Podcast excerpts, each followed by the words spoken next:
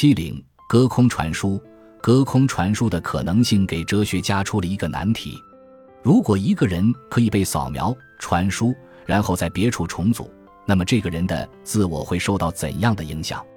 他是不是也跟着身体一起被传送了？要是扫描过程并没有破坏本体呢？这种情况下，是不是就产生了两个我？他们是同样的我吗？这真的可能吗？更糟糕的是，一旦一个人被数字化，那么复制者就可以不费吹灰之力的想复制多少便复制多少。如果是这样，又会凭空产生多少个我？并且数字化之后，人可以被无限期储存起来，也就实现了永生。帕菲特从这个困境中得出的结论是：自我同一性这个概念本身就没有意义。丹尼尔·丹尼特在《意识的解释》中表示，隔空传输并不存在根本性的障碍。人的肉身虽然是人诞生在这个世界上的必要前提，但要无限延长人的存在，肉身并非不可或缺。你的存在，理论上可以历经无限多次介质转换，仍保持完好状态，就像晚间新闻那样便捷地被隔空传输，并作为纯粹的信息被永久存储。就此。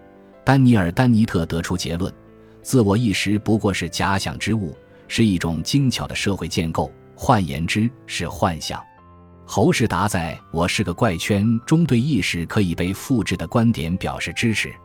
大脑里的细胞并非意识的载体，意识的载体是模式，而模式可以实现从一个媒介到另一个媒介的复制，哪怕这些媒介之间天差地别。侯世达指出。个人身份并不拘泥于单一大脑中，而是可以分布到多个大脑中。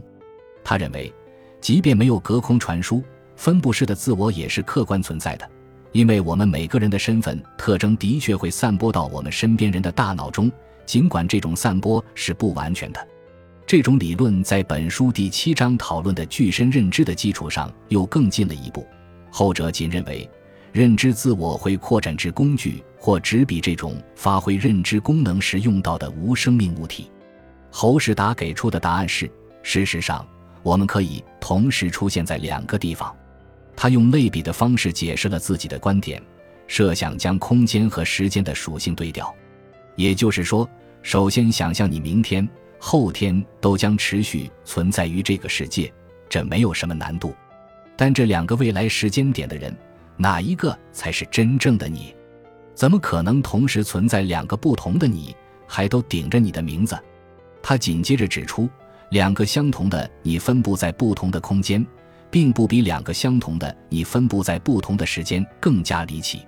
如果将人转换成数字编码的形式是可能的，那么就会产生一个更加棘手的问题：数字形态意味着我们可以定期备份。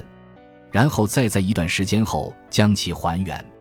如果每个还原的版本也是如假包换的同一个自我，那么就可能会出现一群不同年龄的我共享同一个身份这种精神分裂般的乱象。对于以上这些难题，我的答案比帕菲特、丹尼特和侯世达的要简单。我认为，隔空传输即便在理论上也是不可能的，技术上的可行性更无从谈起了。在我看来。能以数字形式被编码的信息，并不足以用来复制一个人。感谢您的收听，本集已经播讲完毕。喜欢请订阅专辑，关注主播主页，更多精彩内容等着你。